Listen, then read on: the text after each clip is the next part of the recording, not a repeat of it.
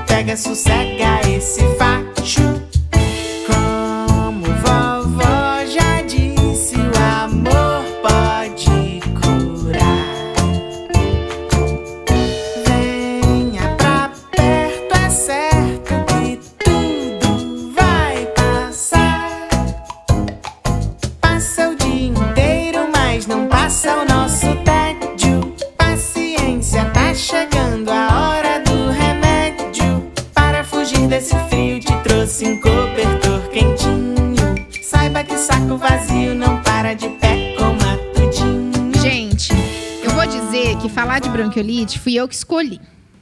A Dalise, ela topa todas as minhas, é que né? assim, manda quem pode, obedece quem tem juízo. Porque eu acho um tema muito, muito, muito, muito importante. Eu discuto com os meus alunos todos os estágios, incansavelmente, sobre a bronquiolite.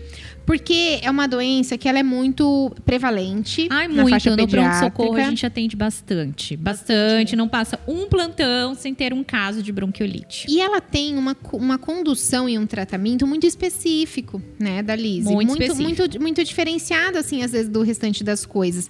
E eu gosto muito de falar sobre esse tema, porque quando eu fui, terminei a faculdade, fui fazer residência em São Paulo e tal, eu cheguei lá, eu lembro que no meu primeiro ou segundo estágio, eu não me lembro ao certo, foi o estágio de retaguarda do pronto-socorro. E foi bem na época do outono e inverno. Então tinham muitas bronquiolites. E daí eu lembro que na primeira discussão, assim, alguém fez uma pergunta tipo bronquiolite, e aí veio aquela interrogação enorme na minha cabeça: Meu Deus, que é bronquiolite? O que, que eu faço? E aí, a partir dali, eu comecei a estudar bronquiolite. Então, eu gosto muito dessa doença porque, para mim, foi um divisor de águas, assim, daquele momento. Eu acho que eu estava adquirindo aquela profundidade, É. né, no assunto. Uhum. E eu acho que todo, todo médico tem que ter uma noção do que é bronquiolite, porque é muito Nossa, comum. tem. As né? mães também, né? Pra poder ficarem mais tranquilas com seus Sim. bebês. Porque as mães ficam muito preocupadas quando tem um bebezinho com bronquiolite, bronquiolite. né? Então vamos lá. Primeiro a gente vai falar o que é a bronquiolite. A bronquiolite, gente, ela é uma infecção viral. Começa por aí. Então, é uma doença infecciosa causada por um micro-organismos. Tem vários vírus que causam a bronquiolite. Das vias respiratórias baixas, Das vi- né? é. Que, seriam o pulmão, que seria o O pulmão. pulmão. Ele começa na via respiratória alta e vai para a via respiratória baixa. O principal vírus que causa bronquiolite é o vírus sincicial respiratório. Que é o V- VSR. É, e tem outros, né? É, rino- Rinofírus, influenza, é, para-influenza, até o coronavírus. Né? Antigamente, né, causava, que- quer dizer, ainda causa, mas Ainda é que a- causa. o coronavírus Não, não, agora tá é. causando o Covid, mas ainda tem alguns tipos de coronavírus que causam bronquiolite. Tem o metapneumovírus, então tem vários vírus que causam a bronquiolite, mas o principal é o vírus sincicial respiratório. Como que funciona a bronquiolite? O que, que acontece durante, desde a infecção até a manifestação da bronquiolite no nosso corpo? Primariamente, a gente vai adquirir esses vírus, vai entrar em contato com esses vírus através da nossa via respiratória alta. Né, que é a nossa nasofaringe. Então, o vírus vai entrar, em- vai entrar no nosso nariz, na nossa boca, às vezes até no nosso, no nosso olho, na nossa mucosa ocular. E aí ele vai colonizar essa região, vai quebrar a barreira de proteção e vai entrar dentro da célula. Então, dentro da célula, vai causar alterações na célula e ela vai descamando, ela vai destruir esse epitélio celular. Lembra, gente, que a gente falou que essas células têm uns dedinhos, né? Que a gente que vão fazendo a limpeza do muco. Então essas células normalmente que fariam a limpeza do muco param de ter essa função. Elas vão morrendo, elas vão descamando e vão aumentando a produção do muco. Então por isso que vai iniciar os primeiros sintomas, que são sintomas respiratórios altos, que é obstrução nasal, coriza, narizinho escorrendo. Isso vai durar, que são os pródromos, em torno de três dias, dois a três dias. E depois, Amanda, o que, que acontece com a evolução? Essas células que descamaram vão descendo. Pensa assim, gente, quando a gente vai, pensa do nariz até o pulmão, é como se fosse uma estradinha só ali as coisas acontecem por contiguidade. Essa descamação desse epitélio destruído vai descendo, né? Do nariz até chegar no pulmão. E aí faz essa mesma reação inflamatória dentro do pulmão. Então, os, os, os canaizinhos, como se fossem os encanamentos que levam o ar que a gente respira até lá o final do pulmão, onde a gente tem as trocas gasosas, eles começam a se inflamar. Eles começam a se inflamar, eles começam a se encher de secreção. Porque lembra que a gente falou lá no outro podcast que essa inflamação ela é a nossa resposta ao que está acontecendo. É o nosso organismo reagindo.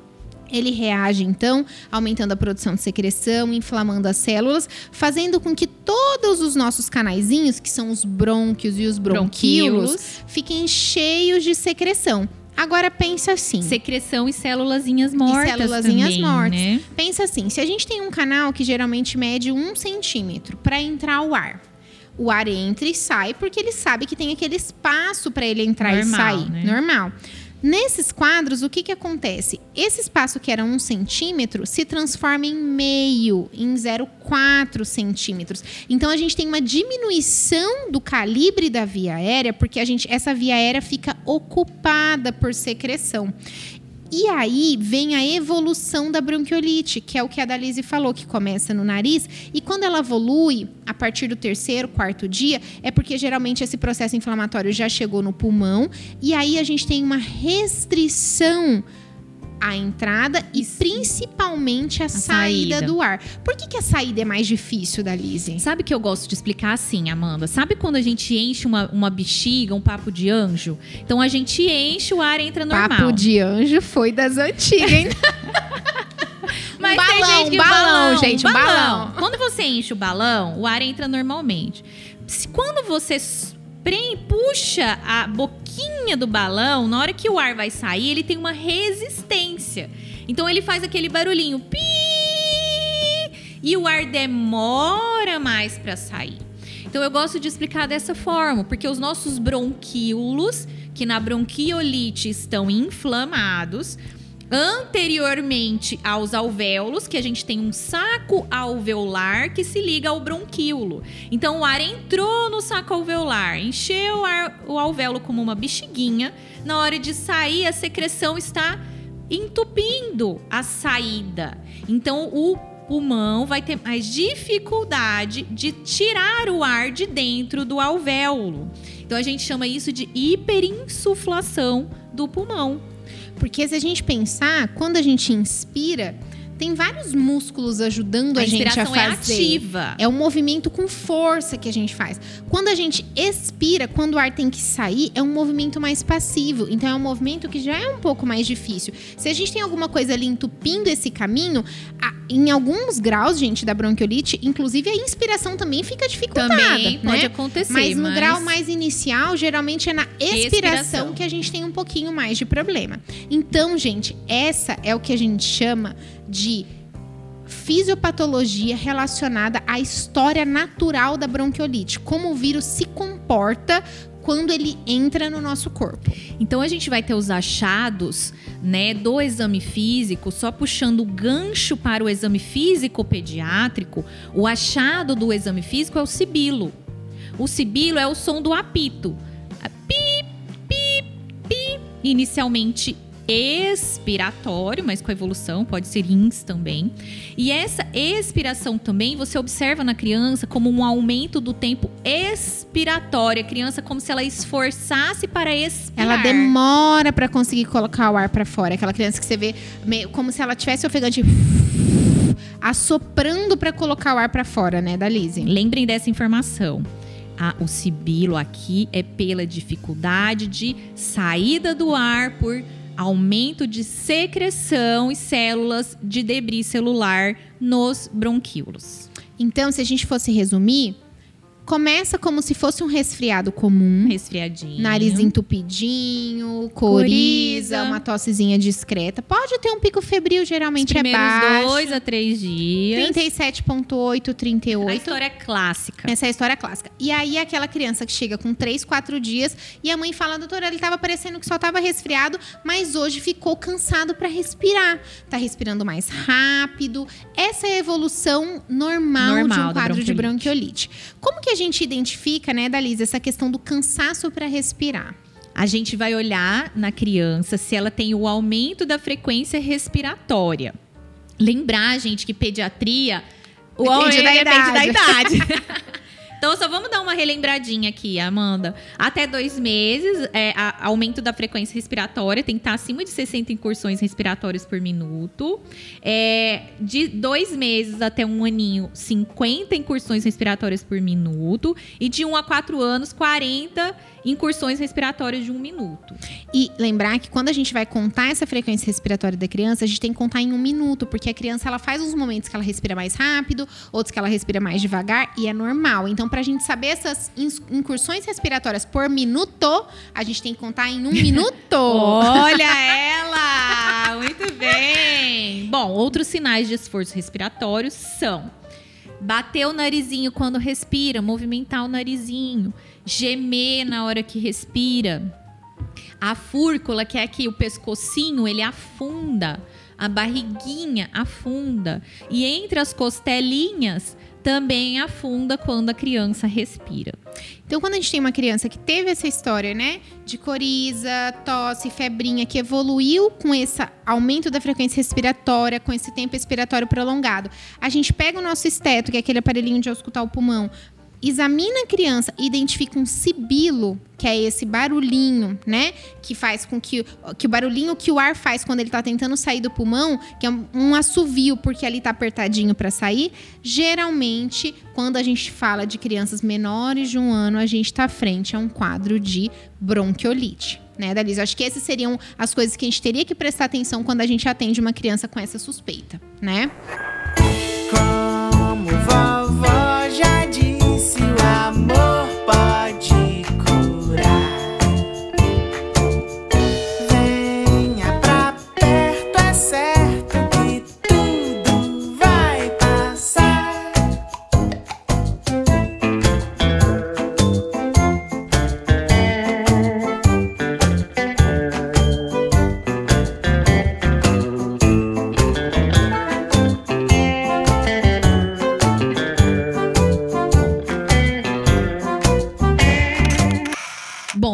Então o diagnóstico de, de bronquiolite é eminentemente clínico, história e exame físico. Faixa etária. Faixa? Que etária, É muito importante. é, muito importante. História e exame físico, tá?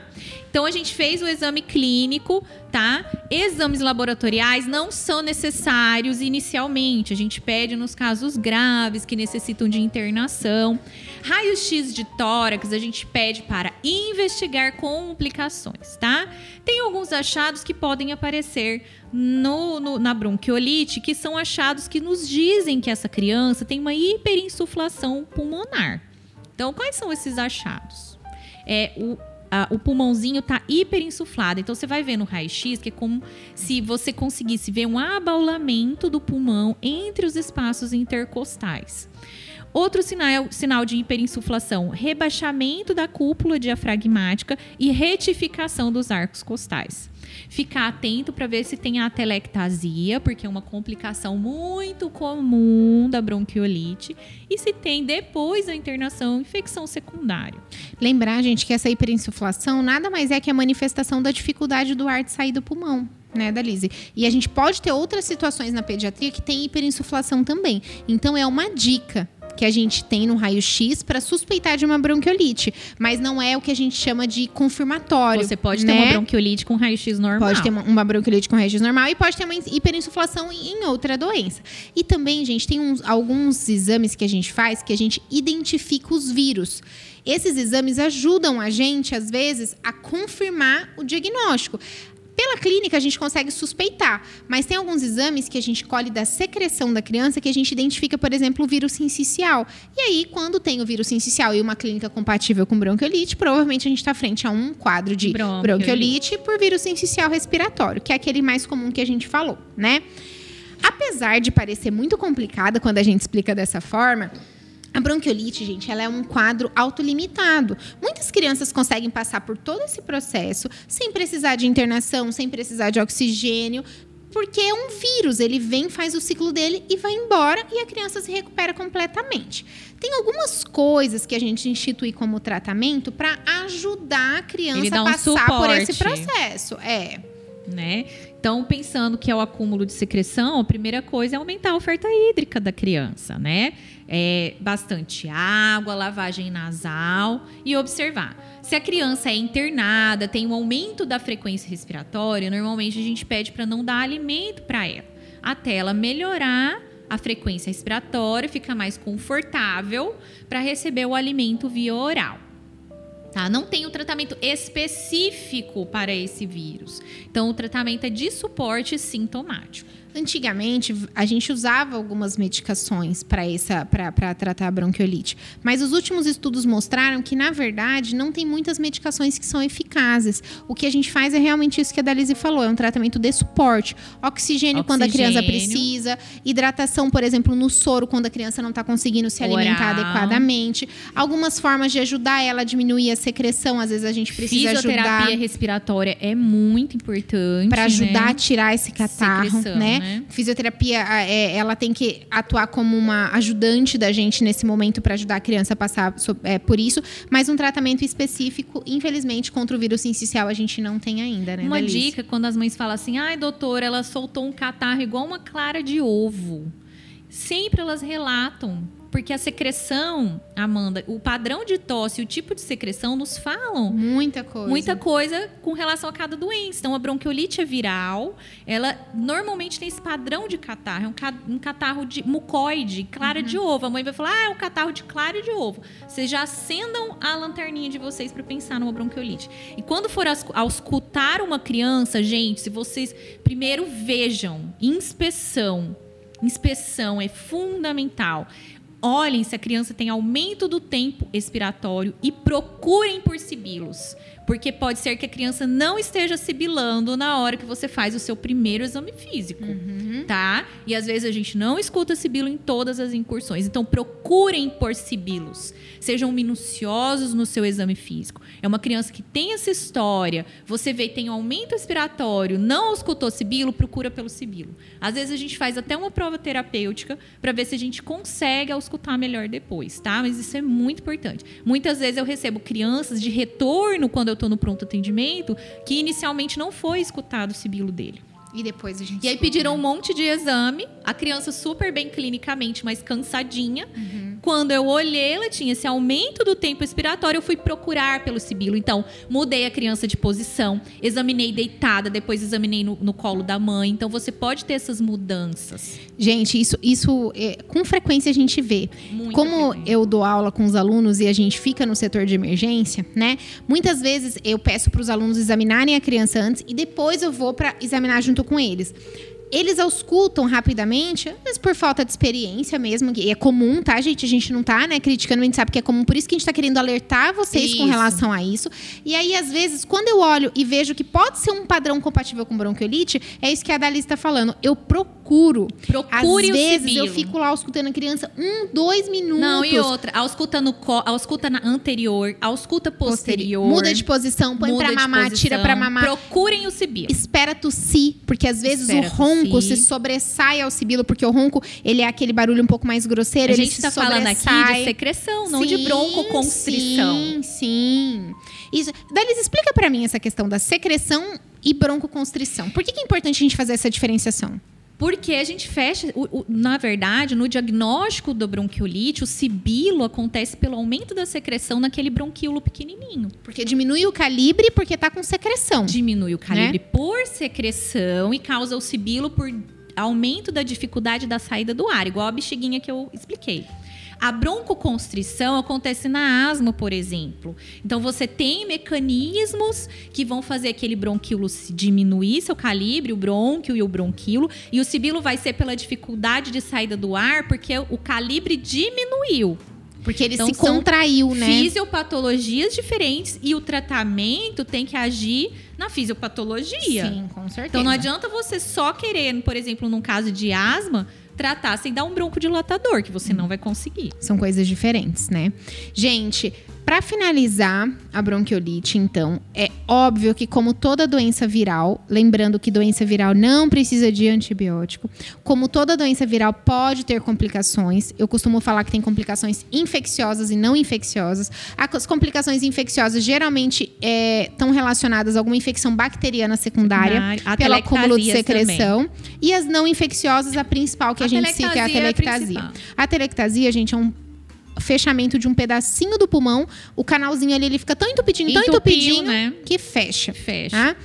Essas coisas o médico tem que estar atento, né? É difícil você fazer esse diagnóstico clínico como mãe em casa, mas o médico que atende esse paciente tem que estar atento caso essa evolução que a gente contou não esteja acontecendo dessa forma, né, Então, Dalise? mamães, se você vê que o seu bebê tá respirando rapidinho, afundando a costelinha, afundando a barriguinha, batendo a asinha do nariz e apitando para respirar e gemendo, tem que ser reavaliado. Tem que ser levado a pronto atendimento.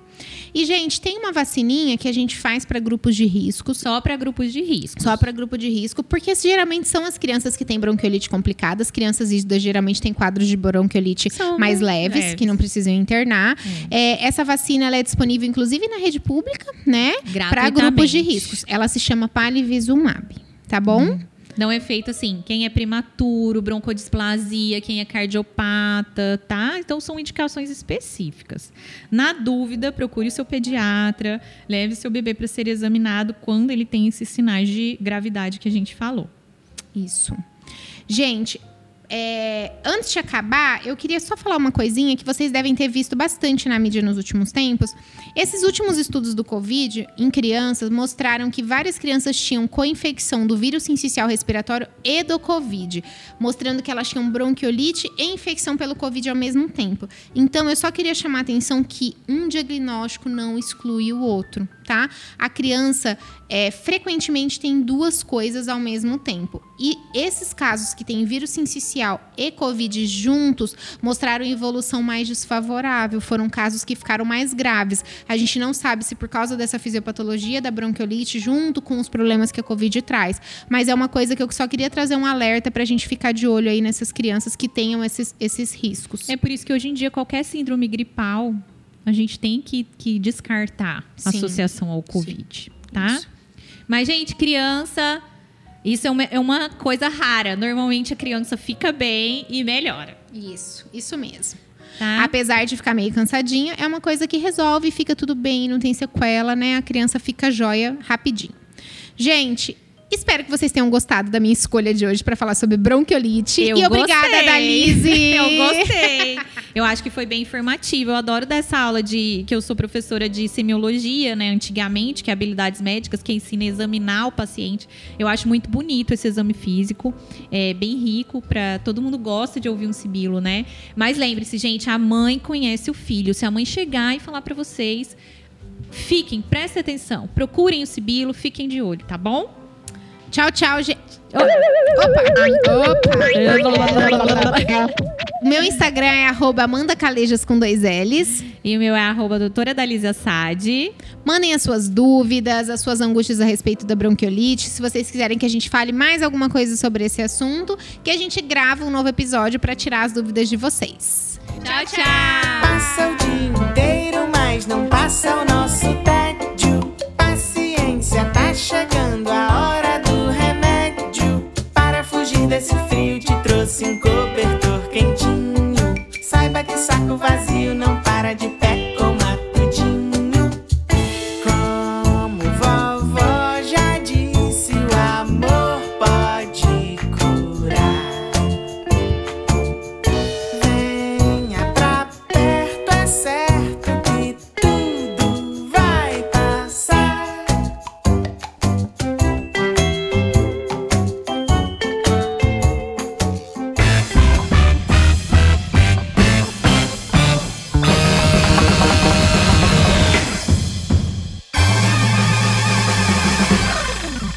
podcast foi gravado e editado pela Pequi Produções.